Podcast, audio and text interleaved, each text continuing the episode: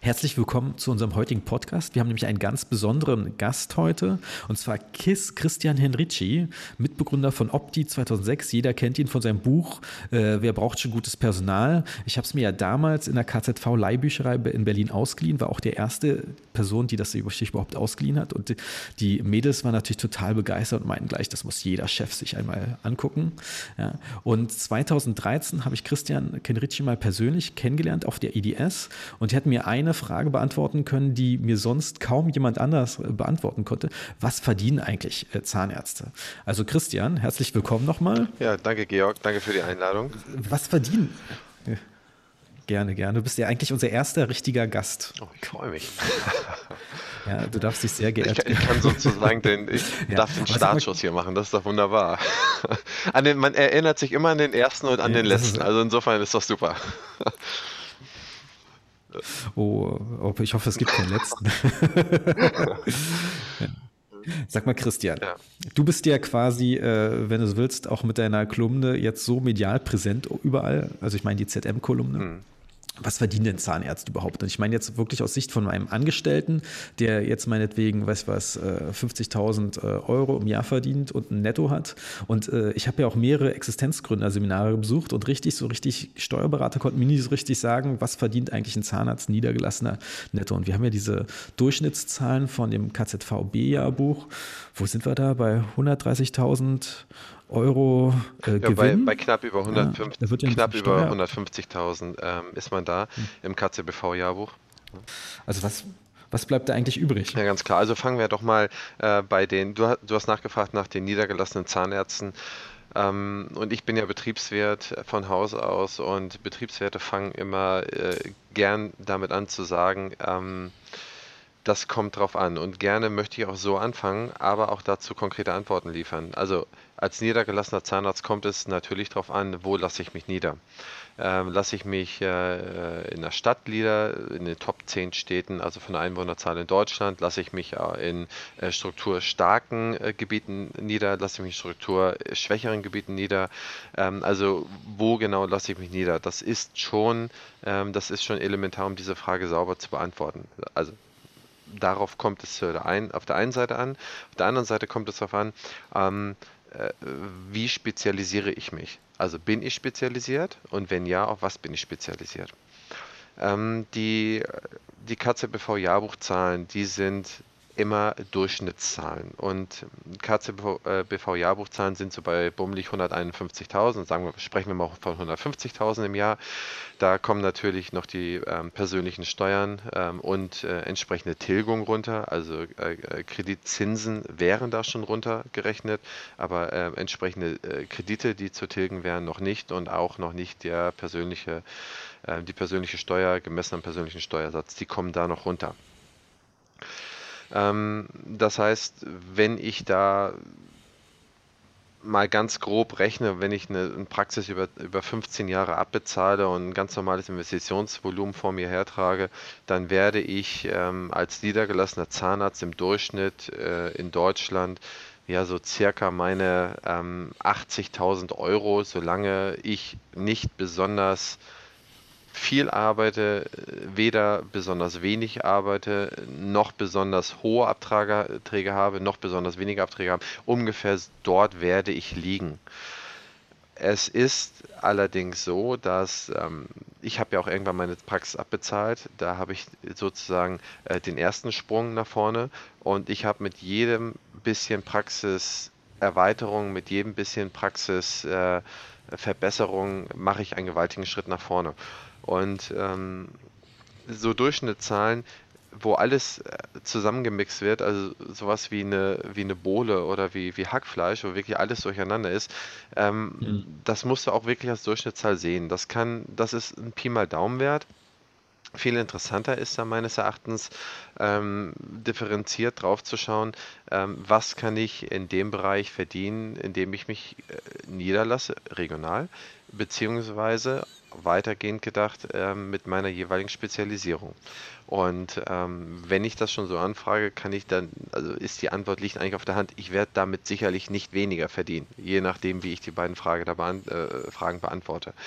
Ähm, dann kommt es darauf an, wenn ich mich niederlasse als junger Zahnarzt, ähm, mache ich eine sogenannte NNL, so, so nennen sie meine Kollegen, Mitarbeiter und, ähm, und Leute immer, die äh, die Existenzgründer betreuen, also eine Neuniederlassung auf, ein, ähm, auf Basis keines Patientenstammes mache ich so etwas oder mache ich eine Praxisübernahme, das heißt, äh, gehe ich in einen Bestand einer Praxis rein ähm, und übernehme die. Das sind auch nochmal zwei Paar Schuhe, die ich da zu betrachten habe. Also, ich glaube, ich habe jetzt schon mal drei, Mhm. vier Determinanten genannt, die, äh, die stark einen, einen solchen Durchschnittswert torpedieren und ihn nach links und rechts ausschlagen lassen. Ähm, aber wie gesagt, mein Versprechen an dich war, konkrete Anhaltspunkte zu liefern. Also, wenn du als niedergelassener Zahnarzt, ohne dass du jetzt dich auf den Kopf stellst, mit 80.000 rausgehst, dann würde ich als aus Beratersicht sagen, hast du ein, also netto hast du einen mittelmäßigen Job gemacht, ähm, aber keinen besonders engagierten. Ja. Und äh, das geht heute besser.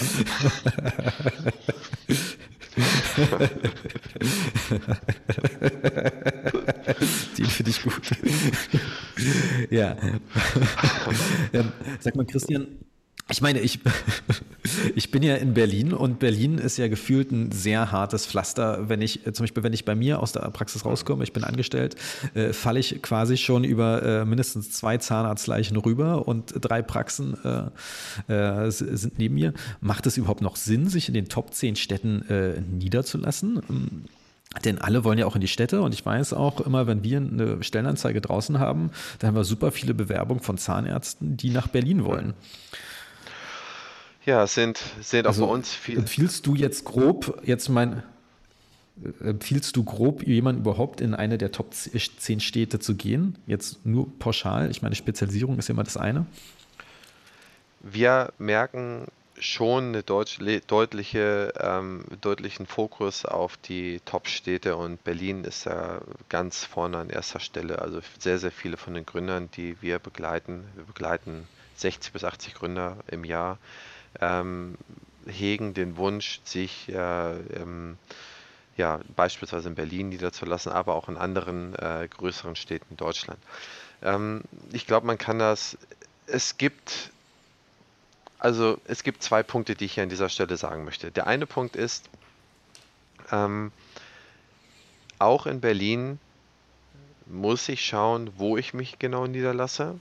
Ähm, allerdings ist Berlin hart umkämpft ähm, und ein meines Erachtens schwieriges Pflaster. Es ist anders als sonst in Deutschland, wo ich das noch nicht so miterlebt habe, wird schon bei, ähm, bei größeren Arbeiten schon teilweise hart um den Preis ähm, gefeilscht, wenn ich das mal so sagen darf.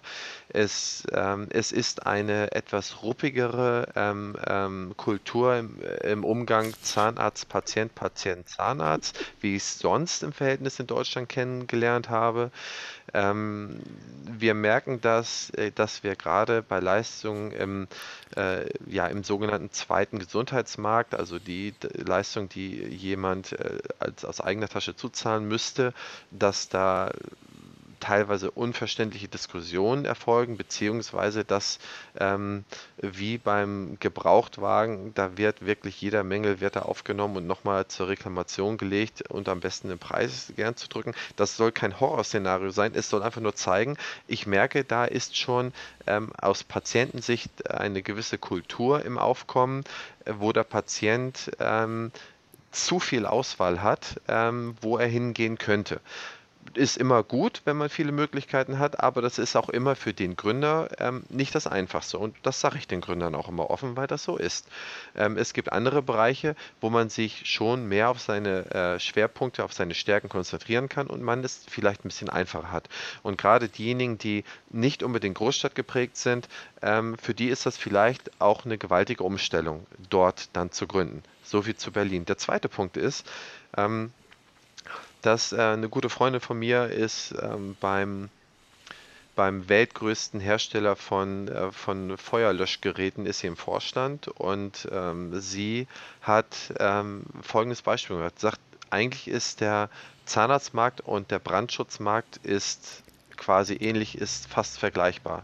Denn egal, ob es eine Krise ist oder also eine Wirtschaftskrise ist oder ähm, ob es, ob es gerade Wirtschaftswachstum gibt, ob es gerade eine Hoss ist, also ob es gerade richtig gut läuft, ähm, die Leistungen werden immer benötigt. Das heißt, man muss immer, auch Kindergärten müssen immer in Brandschutz investieren, äh, so wie jeder Patient auch immer in seine Zahngesunderhaltung äh, ähm, investieren muss, beziehungsweise in die Reparatur ähm, von beschädigten Zahnhartsubstanzen oder ähnlichem. Das heißt, diesen, diese, dieser Punkt verfolgt einen quasi auch über alle Großstädte in Deutschland, mittelgroße Städte in Deutschland ähm, und dessen kann man sich wirklich ja, äh, darauf kann man wirklich vertrauen. Das heißt, dass diese Leistung immer einen Bedarf und immer eine Nachfrage ähm, an einen selber, an einen selber ähm, stellen, das, das ist dort, das ist schon so vorhanden und das ist auch gut so. Also konkret nochmal, um das abzurunden, ähm, derzeit würde ich möglicherweise davon absehen, mich in Berlin niederzulassen. Ich würde da schauen, dass ich vielleicht ins Umland gehe oder in Berlin eine, äh, eine gute Praxisübernahme anstrebe von einer guten etablierten Praxis, ähm, das, wo ein bestehendes äh, Patientenklientel schon vorhanden ist und wo ich nicht die äh, in, nicht in die Not komme, jeden Monat, was weiß ich, drei oder 5000 Euro in Google AdWords zu investieren, um meine 120 bis 180 Neupatienten pro Monat zu generieren, die ich für eine neue Niederlassung mindestens brauche. Also ähm, das nur so ein bisschen als Gefühl. Ähm, aber auch da über den Tellerrand äh, hinaus blickend betrachtet, ähm, es gibt gerade auf dem Land, wo eine Unterversorgungssituation entsteht, gibt es herausragende Praxen, die ähm, Schwierigkeiten haben, einen Übernehmer zu finden. Ich kenne so viele tolle Praxen, also die ein, ein tolles Geld verdienen, ein tolles Patientenklientel haben und die Zahnärzte machen eine, machen eine hochwertige und gute Arbeit, aber es ist halt nicht im, im Speckmantel und Speckgürtel der Nation. Es ist nicht im Hochtaunus, es ist auch nicht Stuttgart-Fildern und äh, München-Bogenhausen. Das ist dann halt ein bisschen weiter draußen. Und ähm, da kann ich nur jeden äh, dazu animieren, sich auch mit diesen Themen auseinanderzusetzen oder mit diesen Standorten auseinanderzusetzen. Ja, nee, also ich meine, diese Stadt-Land-Diskussion, äh, ich glaube, die beschäftigt viele Zahnärzte, die äh, überhaupt über die Gründung oder irgendwas in der Form nachdenken. Und ähm, du hattest ja auch schon das Berliner Umland äh, erlebt, aber zum Beispiel, wenn man jetzt Brandenburg äh, hat äh, als um Berlin, da hat man eher Angst, dass es da vielleicht Gegenden gibt, wo dann vielleicht irgendwann keiner mhm. wohnt. Ähm, äh, siehst du das dann auch so oder ist das jetzt bloß reines äh, Berliner Arroganz? Also wenn man aus, ich bin oft in Berlin. Ich, ähm, ich bin sehr gerne in Berlin. Ich liebe Berlin. Ähm, ich kann schon fast sagen, ich bin Berliner. Ähm, tatsächlich, wenn ich aus Berlin rausfahre und drei, vier Tage in Berlin bin, ähm, dann denke ich, alles ist irgendwie Land. Also das äh, ist es egal, in welches Dorf oder welche Gemeinde du da kommst, du sagst, okay, ja, hm, hier kann es ja nicht klappen. Ähm, tatsächlich ähm, verfliegt dieser Gedanke eigentlich, ähm, je länger du aus Berlin oder aus so einer großen Stadt draußen bist. Was du machen musst, ist, du musst natürlich dich sehr intensiv mit dem Standort auseinandersetzen. Ähm, natürlich gibt es in Deutschland sterbende Landstriche. Ähm, ich möchte aus, ich möchte die hier an dieser Stelle nicht benennen, weil das einfach auch Sünde wäre für diese Landstriche, aber es gibt die. Man muss sich anschauen, wo man genau ist. Man muss sich, es gibt immer ein paar Anhaltspunkte, wann wurde das letzte Baugebiet beispielsweise erschlossen? Ist da vielleicht was in der F- oder B-Planung? Ähm, ist das noch eine aktive ja, wenn man so will, Gemeindeführung, wächst die Gemeinde, schrumpft sie. Es gibt da, was ich bestimmt 20 Determinanten, die man abfragen kann, wo man sich auch die Mühe machen kann, die abzufragen, um zu sehen, okay, hier haben wir zumindest die nächsten 30 Jahre noch Ruhe. Ähm, es ist was du gerade skizziert hast, das ist natürlich so eine Art Endzeit-Szenario. Ne? Also man denkt, okay, Stadt und mhm. sonst nichts. Es ist aber nicht so. Ähm, als Positivbeispiel gehen wir nach Baden-Württemberg. Fahr mal durch die Ortschaften Baden-Württemberg, die auch nur 1000 oder 1500 Einwohner haben. Auch teilweise nur 600 Einwohner. Du hast in Baden-Württemberg in nahezu jeder Ortschaft mit äh, 600 Einwohner plus hast du ein Gewerbegebiet dran. Da kann mir kein Mensch der Welt erzählen, dass ich da in 50 Jahren, dass da keiner mehr wohnt. Ähm, das ist einfach Unfug. Wenn du aber dann über 50 Kilometer nicht ein einziges Gewerbegebiet hast auf dem platten Land, dann würde ich sagen, ist das schon ein ziemlich eindeutiges Zeichen, dass das ein schwieriger Standort ist, sich niederzulassen. Nur, dass du, um einfach mal, ich glaube, man muss dafür ein Gefühl entwickeln. Man darf nur nicht, und du sagtest mit dieser typischen Berliner Arroganz, das meine ich so nicht, aber es ist halt so, wenn du, auch wenn du aus München rausfährst und ins platte Land, da denkst du auch, okay, Mensch, hier sind ja wirklich nur, also nee, hier kann doch keiner meine Behandlung bezahlen. Genau das Gegenteil ist der Fall. Ne? Ja. Bleiben wir mal kurz bei diesen äh, Determinanten, die du genannt hast. Also du achtest so ein bisschen drauf, ob ein Gewerbegebiet in der Gegend ist. Ähm, Gibt es so noch ein paar Klassiker, zum Beispiel, ähm, weiß, weiß, wie viele Schulen sind, ähm, wie die Altersstruktur ist. Und das ist ja fast die Frage, wo bekommt man manchmal so eine da demografischen Daten? Sammelt ihr die als Opti GmbH selber, dass ihr dann immer einen Pool habt? Oder kann man dann auch zum Beispiel sagen, wenn ich mich jetzt erstmal grob informieren habe, gibt es dann sowas wie eine Statistik vom Bundesstatistikamt, wo ich dann auch reingucken kann? Ja, also die, auch hier, das ist, das, das Zahlenspiel ist ja äh, ordentlich zersplittert. Also man muss sich die Daten schon, schon zusammensuchen. Ähm, Schulen ist wichtig, Kindergarten ist wichtig, Gewerbegebiet ist wichtig, was für eine F-Planung hat, äh, was für eine Straßenplanung hat das Land, was für eine F-Planung hat die entsprechende Gemeinde bzw. Gemeindeverwaltung, das ist ja meistens in so Landkreise aufgeteilt, ähm, was für B-Pläne gibt es da, ähm, also man wundert sich manchmal, was man alles herausfinden kann und äh, auf der anderen Seite wundert man sich manchmal, wo man überall stöbern muss, um es herauszufinden. Ähm, was wir da konkret machen, also wir haben da tatsächlich ungefähr 20 Determinanten, die wir da abfragen, ähm, wo dann Analyst sich hinsetzt und die Gegend da analysiert, die oder entsprechend schaut, ähm, okay, macht das da Sinn, sich niederzulassen, macht es da eher keinen Sinn, sich niederzulassen. Und das ist auch der größte Unterschied, Georg, ähm, zu vor, auch vor zehn Jahren oder auch vor, ich habe mich mit der Zahnarztbranche Anfang der 2000er Jahre beschäftigt. Ähm, aber auch noch um weiter zurückzugehen, vor 15 oder 20 Jahren war das noch nicht die Kernfrage. Da konntest du dich im Prinzip nahezu mhm. überall niederlassen und hast bis jetzt zumindest 20 Jahre schon mal gut gehabt, hast quasi alle Kredite locker und leicht bezahlt, bist quasi schuldenfrei, hast ein gutes Einkommen und für die letzten 10, 15 Jahre ist es eh völlig egal, weil du ausgesorgt bist oder weitestgehend ausgesorgt bist. Also das hat sich tatsächlich, würde ich sagen, deutlich geändert.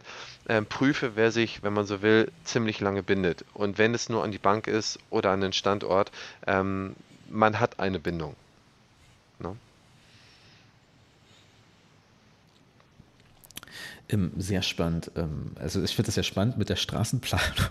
da muss man direkt äh, in der Gemeinde oder im Bezirk anrufen, um das rauszufinden. Nee, das macht normalerweise ähm, macht es das Land. Also die, die ähm, Ach, das genau, das heißt, also wir kommen ja hier aus dem schönen Schleswig-Holstein, da gehen wir hier in unserer Landeshauptstadt Kiel. Da gibt es dann die entsprechenden Verkehrsbehörden, die zentrale Verkehrsbehörde. Da kann man, äh, also da, wo man zum Beispiel auch schauen kann, wo ist die A7 gesperrt, von wann bis wann sind irgendwelche Wanderbaustellen und dies und das und hast du nicht gesehen. Ähm, auch da sieht man die zukünftigen Planungen, wann wo irgendwo etwas gemacht wird, beziehungsweise was in Diskussion ist. Ähm, und hier ist es natürlich brutal interessant, wo jetzt zum Beispiel ähm, entsprechende Umgehungen gebaut werden, wo, also das ist, das ist so ein unglaublicher Land, äh, Langzeitaspekt, ähm, sich damit zu beschäftigen, ähm, wo die Verkehrswege beispielsweise langführen. Ähm, ich meine, ein paar neuere Beispiele kann man jetzt nennen, also auf Schleswig-Holstein bezogen da bin ich ein bisschen Firma. Ähm, da kann man sagen, okay, jetzt die Firma Beltquerung steht äh, in, in, in Gespräch, ist ziemlich weit gediegen. Dann ist hier die, die Erweiterung der einen Autobahn, A20 Autobahn ist hier und so weiter. Aber das gleiche gibt es in Baden-Württemberg, in Bayern auch und so weiter und so fort. Was der entscheidende Faktor ist, dass normalerweise immer nur entlang dieser Hauptverkehrsstraßen auch äh, Gewerbegebiete entstehen also in unmittelbarer Nähe, weil die Logistik ja geregelt werden muss. Das heißt, die Zu- und Abfuhr muss geregelt werden. Bei uns ist die Zu- und Abfuhr läuft natürlich viel über die Häfen. Ähm, aber wenn ich jetzt ein Gewerbegebiet irgendwo hinbaue, wo ich erstmal 20 Minuten über ähm, eine Landstraße irgendwie zum Hauptverkehrszubringer komme, ähm, also da passt was nicht. Da würde keiner ein Gewerbegebiet hinstellen. Ne? Also nur, dass du was siehst, dass du siehst, das hängt natürlich schon alles so ein bisschen mhm. ineinander zusammen. Und es ist jetzt kein, nochmal, es ist jetzt keine Konsumgüterentscheidung, dass ich sage, welches Auto fahre ich die nächsten fünf Jahre. Okay, ich kann noch locker fünf Jahre in Diesel fahren und habe da noch keine Fragen mit. Es geht jetzt um eine Frage, wo weiß ich, dass ich die nächsten 30 Jahre nicht wegkomme oder die nächsten 20, 25 Jahre nicht wegkomme? Das ist die Frage. Deswegen muss ich mich mit langfristigen Aspekten auseinandersetzen und nicht mit kurz- oder anfänglich mittelfristigen Aspekten. Hm.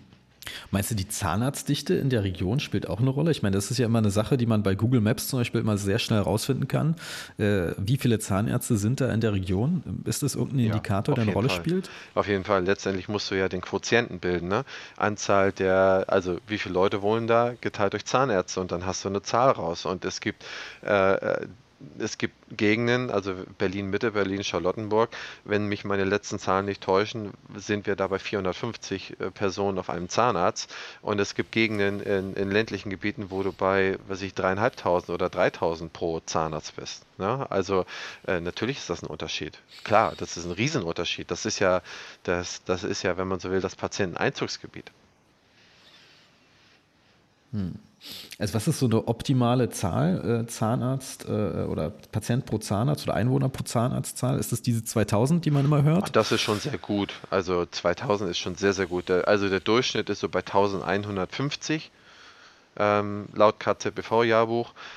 Ähm, in Berlin sind es so im Schnitt so bei knapp über 800 und in einigen Stadtorten, äh, Standorten und Ortsteilen von Berlin natürlich noch deutlich intensiver, kannst du dir vorstellen. Du bist Berliner ähm, deutschlandweit. Ähm, ich sehe schon die, die Anzeige quasi scheinstarke Praxis. das sind dann die äh, über 800. Ja, also tatsächlich wäre die Werbung nicht falsch, ja. in Berlin zu sagen, scheinstarke Praxis, wenn ich 900 Scheine habe. Genau. ja, ja, wäre tatsächlich richtig, wäre über, des Durchschnitts, über dem Durchschnitt. Aber wie gesagt, es gibt auch Gegenden, wo du halt zweieinhalbtausend hast und ähm, selbst wenn du bei den zweieinhalbtausend 500 chronische niemals zum Zahnarzt gehe, hättest, was total Unfug ist, so viele sind es nie. Aber du hast ähm, halt ein, äh, ein sehr, sehr breites Spektrum an, ähm, an ja, potenziellen Patienten. Ne? Ja. Sag mal, Christian, worauf sollte man sich eigentlich grob spezialisieren? Ich meine, okay, äh, ich sag mal, das ist jetzt natürlich das, was man am besten kann, aber wenn ich mir jetzt zum Beispiel angucke äh, und Implantologie in Berlin eingebe, dann kann irgendwie jeder Zahnarzt hier implantieren. Äh, ist es zum Beispiel eine Spezialisierung, die du eher nicht empfehlen würdest oder hängt das wieder auch auf die lokalen Gegebenheiten an? Ich kann eine Sache empfehlen, Georg, dass du immer das machen musst, was dir am meisten Freude bereitet und da, wo du dich am meisten wiederfindest. Ähm, natürlich kann ich dir betriebswirtschaftliche Empfehlungen geben, was sich wo mehr lohnt und was sich wo nie, äh, weniger lohnt. Ähm, aber jetzt zu sagen, okay, nur weil ich, also wir haben ja eingangs vor, was ich, 25 Minuten haben wir darüber gesprochen, was sind so die Hauptunterscheidungsfaktoren. Da habe ich gesagt, einmal die Lage und einmal die Spezialisierung. Und jetzt hast du, wenn man so will, ja quasi die Lage festgelegt mit Berlin und suchst jetzt nach einer möglichen Spezialisierung. Ich würde per se tatsächlich andersrum gehen. Ich würde sagen, okay, was würde ich gerne machen und wo müsste ich hingehen, um genau das, was mir Spaß macht, zu machen.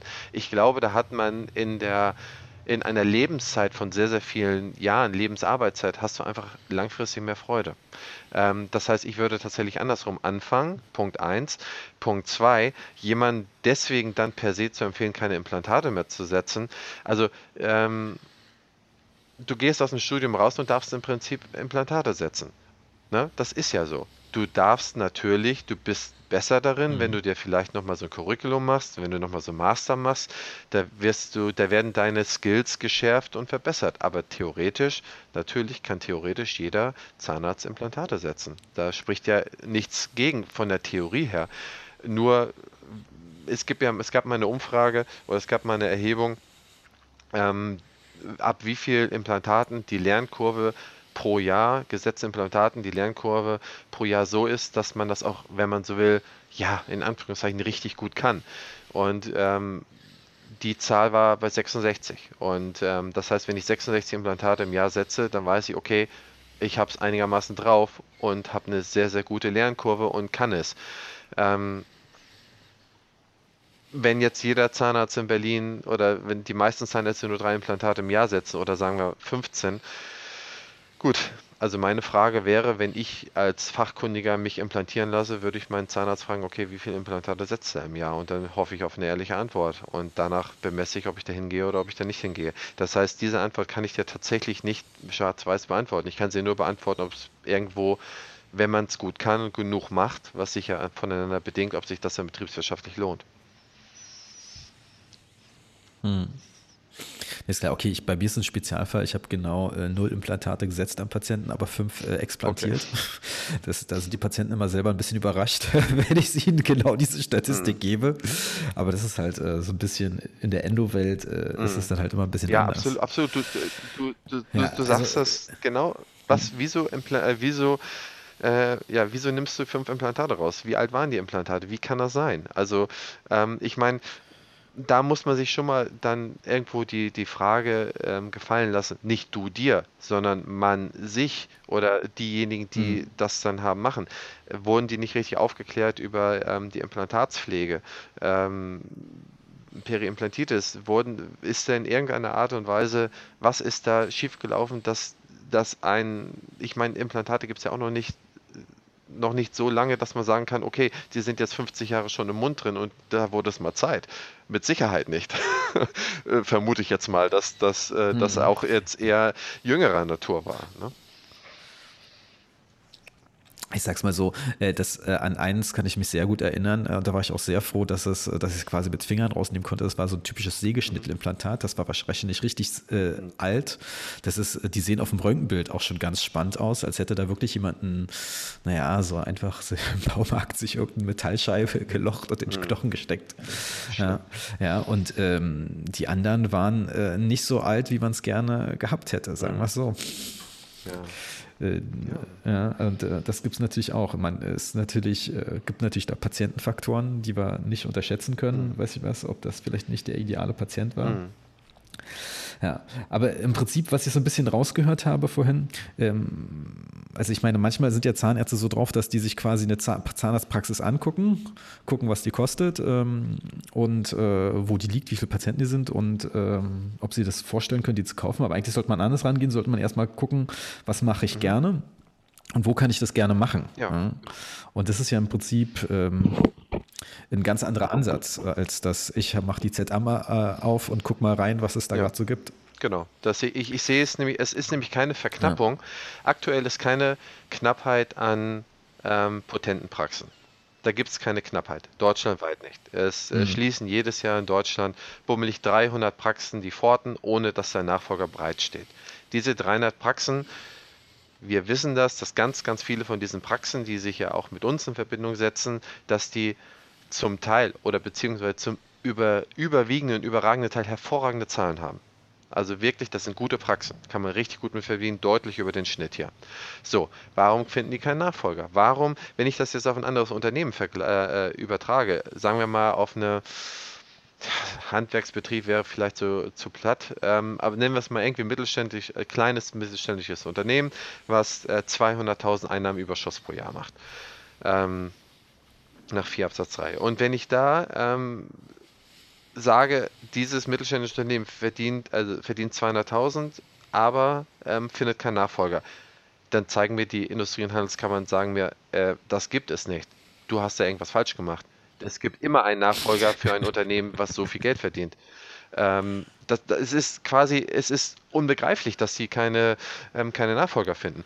Tatsächlich wird es erst dann begreiflich, wenn man sieht, okay, es lassen sich ähm, scheinbar deutlich weniger gerne nieder ähm, und möglicherweise an geballten äh, ähm, Standorten, wie du es eingangs ja auch schon mal erfragt hast. Und ähm, da gibt es dann wahrscheinlich, da sind die nicht. Die sind schon eher, wenn man so will, auf der Platte und ähm, auf dem Plattenland. Und meine Empfehlung ist da, ähm, sich auch mit diesen Optionen zu beschäftigen. ich drehe es mal ein bisschen weiter. Es gibt sehr, sehr viele es gibt sehr, sehr viele interessierte Zahnärztinnen und Zahnärzte, die auch, auch in Deutschland studiert haben, aber aus dem EU-Ausland kommen, die sich, die diese Praxen mit, ähm, mit Liebe übernehmen. Und das beobachte ich in, in den letzten anderthalb, zwei Jahren schon mehr, dass diese Praxen dann ähm, irgendwann von irgendjemandem übernommen werden. Und wenn, das finde ich super, das ist hervorragend und ich denke mal, möglicherweise ist man da vielleicht ein klein wenig zu verwöhnt, dass man immer nur in die Großstadt möchte oder in die größere Stadt möchte, anstatt diese Option ernsthaft in Erwägung zu ziehen. Das, was, wo ich mich drüber freuen würde und das, was ich auch, ja, so ein bisschen, wenn man so will, fordern würde oder anfordern würde, ist, Mensch, beschäftigt euch wenigstens mal damit. Wenn ihr euch nachher dagegen entscheidet, Haken hinter, habt euch damit beschäftigt, aber sich gar nicht damit zu beschäftigen, finde ich immer ein bisschen schwierig.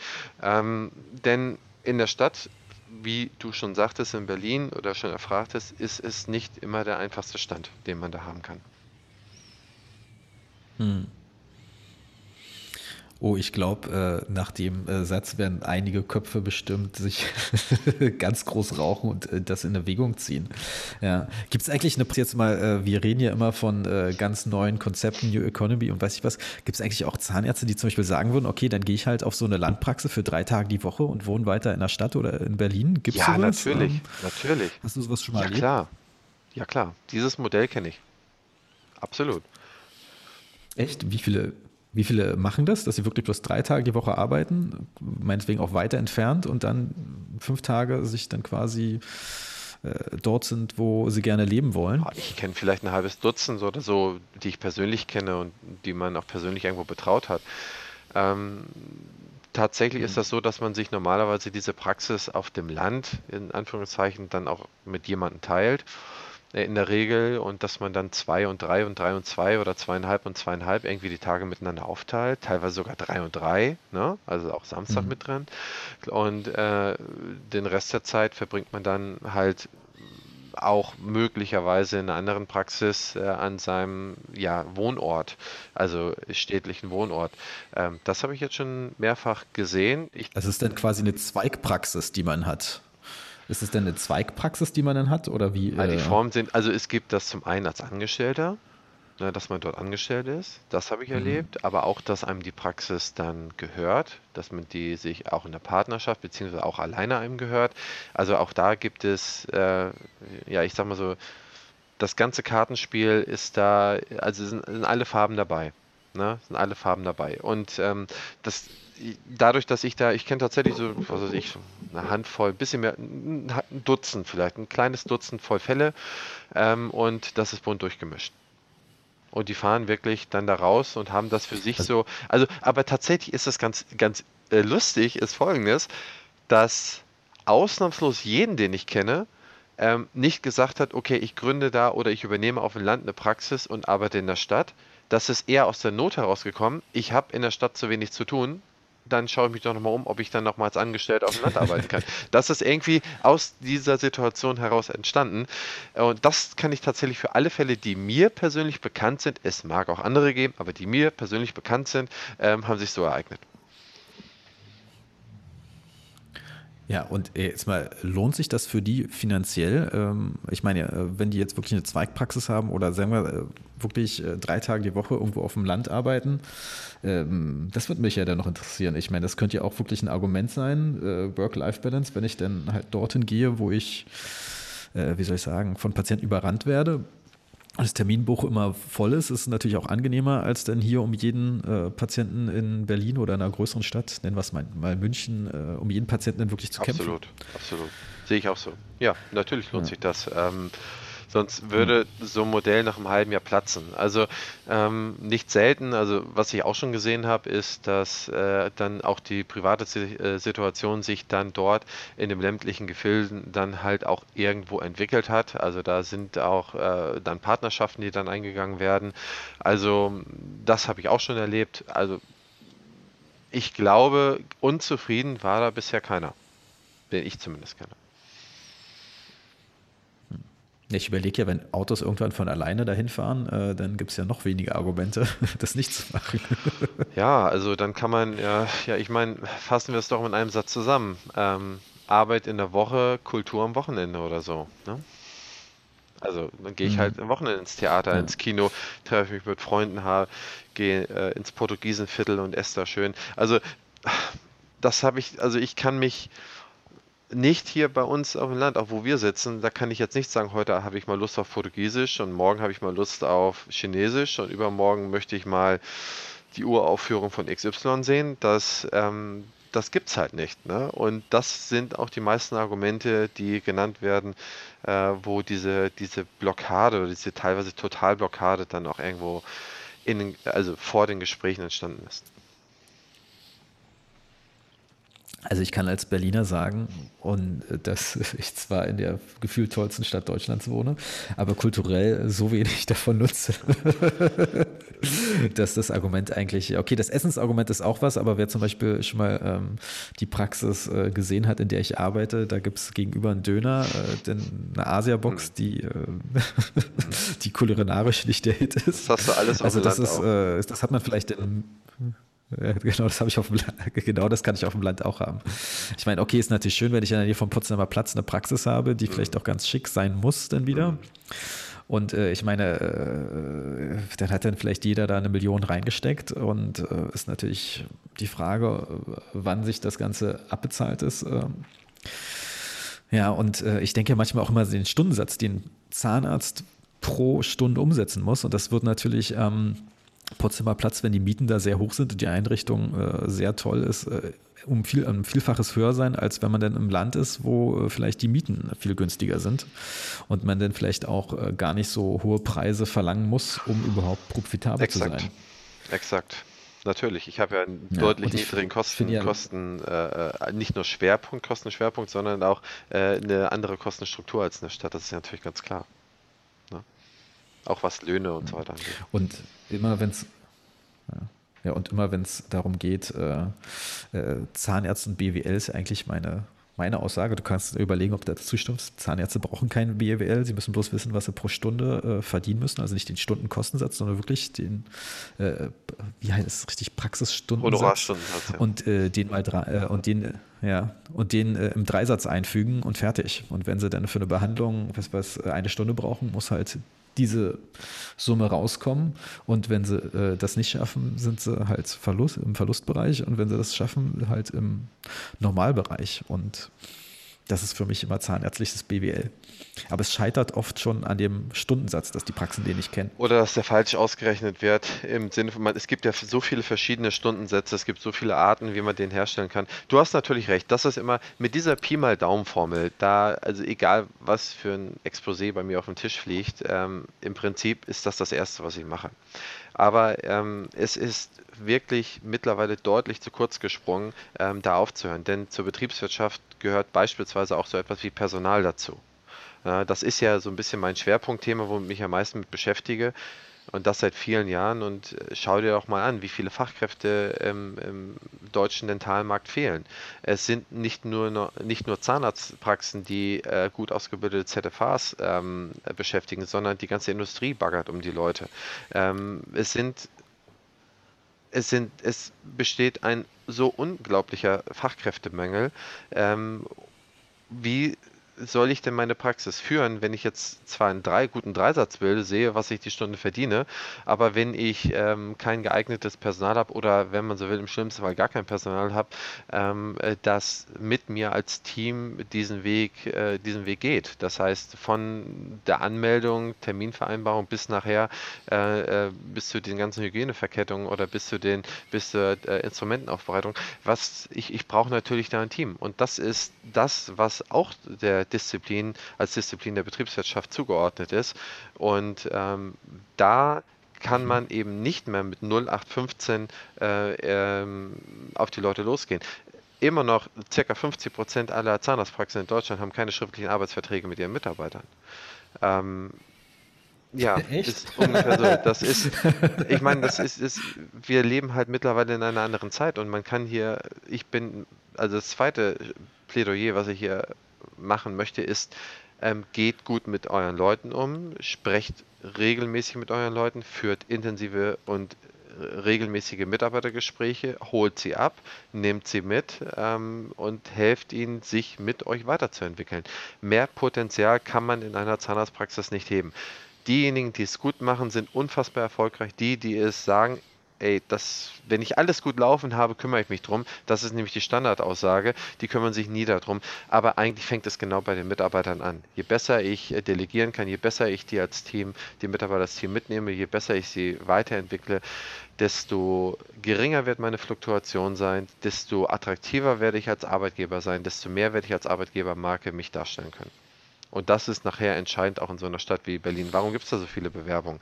Natürlich, ähm, die Fluktuation ist groß und dann investiere ich mal in eine tolle Mitarbeiterfortbildung für meine Mitarbeiter, äh, bindet die dann noch irgendwie an die Praxis, weiß, dass das arbeitsrechtlich eh nicht, ähm, nicht Bestand hat und ähm, verliere den wieder nach ein oder anderthalb Jahren. Äh, es, gab ja die Gehalts, äh, es gab ja auch die Gehaltsumfrage. Ähm, aus Dezember 2015 von der ZM und der Dentista, ähm, die war eine Beilage. Und äh, äh, da konnte man sehen, dass da ähm, in Großstädten schon eine Praxismanagerin äh, mehr verdient als ein angestellter Zahnarzt. Und woher kommt denn diese Entwicklung? Ne? Ähm, die äh, fußt doch irgendwo da, dass ich viel zu wenig gut ausgebildete Leute habe, viel zu wenig hochkommen lasse Ne? Muss sich jeder selber am, ähm, äh, mhm. am, am, am Kragen packen lassen. Ich lasse zu wenig Leute hochkommen, ich bilde die zu wenig aus, dass es da zu wenig gibt und wundere mich nachher, dass äh, Fachkräftemangel herrscht. Also das ist eine Disziplin der Betriebswirtschaft und die muss ich beherrschen. Und wenn ich mich da, ob ich mich da jetzt akademisiert damit beschäftige, also im Rahmen eines Curriculars, ähm, also zum Betriebs, äh, in, im Rahmen der Betriebswirtschaft, äh, oder ob ich mir das sonst irgendwie aneigne mir Hilfe hole, aber das ist ein Punkt, der kostet ein richtig Geld. Stellen Sie, stell doch mal einen Mitarbeiter ein, stell dir vor, Georg, stellst einen Mitarbeiter an, was kostet der dich das Jahr? Ne? Und dann hast du den, hast du den falschen eingestellt, weil es hier, weil einfach du über ganz viele Sachen nicht verfügt hast, beziehungsweise nicht abgefragt hast, dich nicht drum gekümmert hast, dann kostet der Mitarbeiter für dieses Jahr, sagen wir mal, 25.000 bis 30.000 Euro inklusive ähm, Nebenkosten. Wie lange machst du dir Gedanken, wenn du eine Gerätschaft für 30.000 Euro anschaffst? Wie lange machst du dir dafür Gedanken? Und wie lange mhm. machst du dir dafür Gedanken? Das ist ein ganz großer Klassiker aus deinem ja. Buch. Der ist richtig bei mir hängen geblieben. Genau. genau. Darüber musst du dir Gedanken machen. Wie lange macht, ja. ja, wie viel vergleicht man, verhandelt man mit Depot für, weiß ich was, ein 30.000 Euro Laser oder was mhm. auch immer? Und bei Personal hoff, muss, äh, probiert man es einfach abzuhacken, dass es dann einfach läuft. Nee, also, ähm, okay. Also Fazit, aufs Land auf jeden Fall das sehr stark ins Bewegung ziehen und wichtigstes Kapital ist äh, Personal. Richtig. Ja. Machst du dir eigentlich Sorgen als, äh, um diese ganzen FVZs? Also nur noch mal, um, äh, ist quasi meine letzte Frage. Es gibt ja in Berlin eine Praxis, ich nenne sie jetzt nicht beim Namen, aber die hat ganz viele Filialen und macht auch Werbung in einer in der S- und U-Bahn und haben, glaube ich, sogar eine Straßenbahn, die sie komplett beklebt haben. Ähm, ähm wie ist das, äh, wenn ich zum Beispiel sage, okay, äh, ich gucke mir gerade eine einzelne Praxis auf dem Land an, ähm, äh, stirbt die einzelne Praxis dann, ist das überhaupt noch ein Zukunftsmodell mit den ganzen Hygieneverordnungen, die man vielleicht noch in der Zukunft bekommt? Oder würdest du da auch eher sagen, äh, die Leute motivieren, das dem Weg zu gehen, weil es betriebswirtschaftlich auch in 20 Jahren immer noch Sinn machen wird? Ja, es kommt natürlich auch, wie gesagt, da die Standortfrage und dass ich mich da sauber mit dem Standort beschäftigt habe. Das mal vorausgesetzt, ein eindeutiges Ja. Mhm. Das ist durchaus möglich. Äh, mhm sehr erfolgsversprechend möglich. Ähm, die Insolvenzquote bei Zahnarztpraxen ist in Deutschland quasi inexistent. Es gibt kaum Insolvenzen, die ist, die gibt es nicht. Ich habe mal irgendwann eine Statistik gelesen, aber man findet da ja kaum welche. Da war bei 0,3 Prozent ähm, ich war mir nah nicht sicher, ob 0,3% richtig ist oder ob 0,03% richtig, richtiger wäre. Also es sind auf jeden Fall so wenig, ähm, dass man sich da meines Erachtens, äh, wenn man eine gute Standortwahl getroffen hat, ähm, muss man sich da keine großen Sorgen machen. Auch was die äh, Verschärfung der Hygiene, die teilweise wirklich absolut folgerichtigen Verschärfung der Hygiene angeht, das nochmal ganz ausdrücklich gesagt, das ist ja nicht umsonst, dass es da ein, zwei Sachen gibt, die über Jahre nicht sonderlich gut gemacht worden sind, dass die jetzt in, äh, in Gesetzesform gegossen wurden. Ähm, auch über MVZ, deine Eingangsfrage, mache ich mir keine Sorgen. Ich glaube, es hat äh, bisher 330 MVZ-Gründungen in Deutschland gegeben. Bis dato, äh, bis Jahresende sind es vielleicht 340, 350. Ähm, Nein, warum sollte man sich da Sorgen machen? Es gibt 45.000 ähm, niedergelassene Zahnarztpraxen. Ähm, die MVZs äh, letztendlich ähm, ist das eigentlich nur eine Professionalisierung einer Zahnarztpraxis. Normalerweise machen die eine gute, ein gutes Personalmanagement, worauf es mir persönlich am meisten ankommt, dass die vernünftiges Personalmanagement machen, weil dann alles andere auch gut läuft. Und die haben das einfach begriffen. Die haben normalerweise einen sehr starken QM-Ast, das heißt, alle Prozesse sind top beschrieben. Das Personal ist normalerweise gut abgeholt, verdient vernünftiges Geld und es ist alles vernünftig genordet und eingeordnet. Ähm, und die Mediziner werden angestellt. Es ist aber eine andere Perspektive, wenn du dich niederlassen willst. Wenn du dich selber niederlassen willst, freiberuflich, dann sind die Sachen, die in so einer MVZ institutionalisiert werden, von beispielsweise von einem Praxismanagement oder von irgendjemand anders, der das dann für die organisiert, ist dann meistens gegeben. Aber du als, ähm, als du selber, der sich irgendwo niederlässt, musst dich dann auch du selber um diese Sachen kümmern. Da sehe ich den Unterschied. Aber warum sollte es denn per se, ähm, sollte, wird es eine schlechtere Versorgung dadurch sein? Meines Erachtens nein. Wird schlechter mit dem Mitarbeiter dadurch umgegangen? Hoffentlich nicht. Im Gegenteil, ich hoffe mir da Besserung. Ähm, werden ähm, durch eine einheitliche Werbung, auch gerade was den zweiten Gesundheitsmarkt angeht, äh, wird es, werden da eher mehr Leute in Bezug auf ihre Zahngesundheit in die Praxis kommen, auch in Bezug auf ihre Prophylaxe, also prophylaktische Zahngesundheit. Ja, eher mehr als eher weniger. Also alle drei Fragen kann ich mit Ja beantworten. Ähm, abschließend nur nochmal, sollte man davor Angst haben, als, ähm, als jemand, der sich alleine niederlassen will, ganz alleine für sich, süß und einfach. Nein, musst dir keine Sorgen machen. Jeder ist ein Individuum.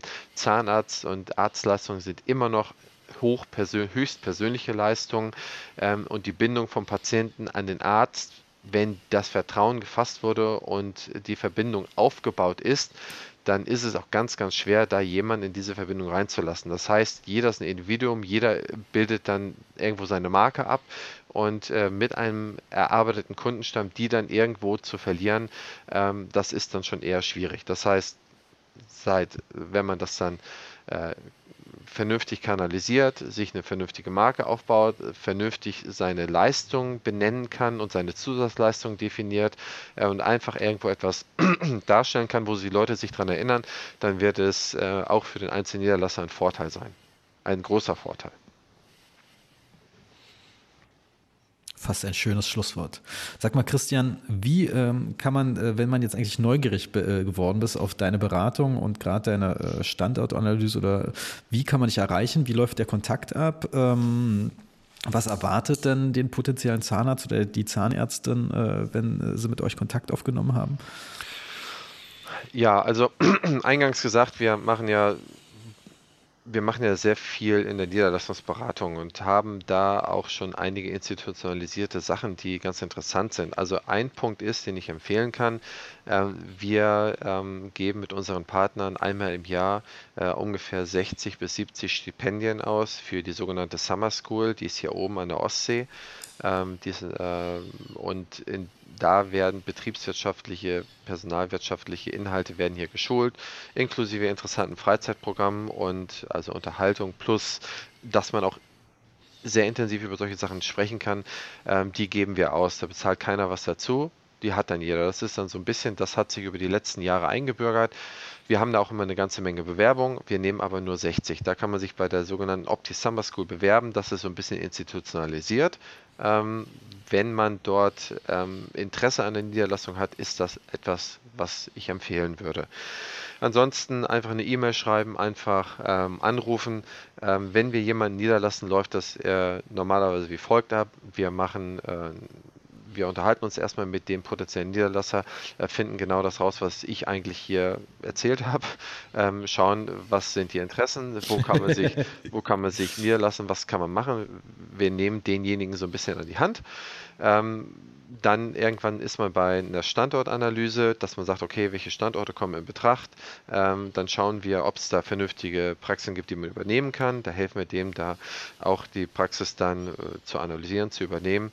Und ähm, dann machen wir die Businessplanung. Wir pitchen dann, also pitchen heißt also, wir machen dann die Planung für denjenigen mit demjenigen zusammen. Äh, und ähm, werden dann und schreiben dann verschiedene Banken an, dass die Banken dann ein Angebot machen. Wir wählen das beste Angebot dann mit dem, mit dem Gründer aus. Ähm, in diesem Angebot was, um auf die finanzielle Sache zu kommen, das, was wir beraten, machen wir in der Regel so, ähm, dass das mitfinanziert wird. Das heißt, es sind dann vor, ähm, fallen natürlich die Rechnungen an, aber die müssen noch nicht bezahlt werden, die werden gestundet in einer Form und dann werden die dann über diese Finanzierung, werden die dann äh, an uns zurückgetragen und dann begleiten wir den halt wirklich bis die Eröffnung ist. Ne? Also von Marketing, ähm, Aufbau der, der Marke per se als Arbeitgebermarke, als Imagemarke, bis da der erste Patient in der Praxis steht. Bis dahin begleiten wir die dann. Also das sind dann unsere Sachen, nur mal ganz kurz zusammengefasst. Wenn jemand da äh, Interesse dran hat oder sich jemand einfach mal unverbindlich informieren will, einfach anrufen, eine E-Mail schreiben. Ähm, wir melden uns auf jeden Fall da zurück und, und sprechen immer auch gerne mit, mit Leuten und über deren Ideen. Cool, vielen Dank, Christian. Äh, noch eine Frage, weil ich habe die ja 2013 schon auf die EDIS gestellt. Was verdient einer deiner Top-Mandanten, wenn man so will, im Jahr? Nur grob. Also das absolute Maximum, was ich mal so erlebt habe, das ist schon auf den Zahnarzt bezogen, also nicht Kieferorthopäden, auf den Zahnarzt bezogen. Ähm, 1,8 Millionen war mal das Beste, was ich gesehen habe. Und dann, also es gibt schon eine ganze. Für eine Einzelpraxis, klar. Ja, es gibt aber schon es gibt aber schon eine ganze Menge, die auch in der, an der Million kratzen. Christian, vielen Dank für, für dieses tolle Gespräch und euch, lieben Zuhörer, vielen Dank fürs Zuhören und bis bald.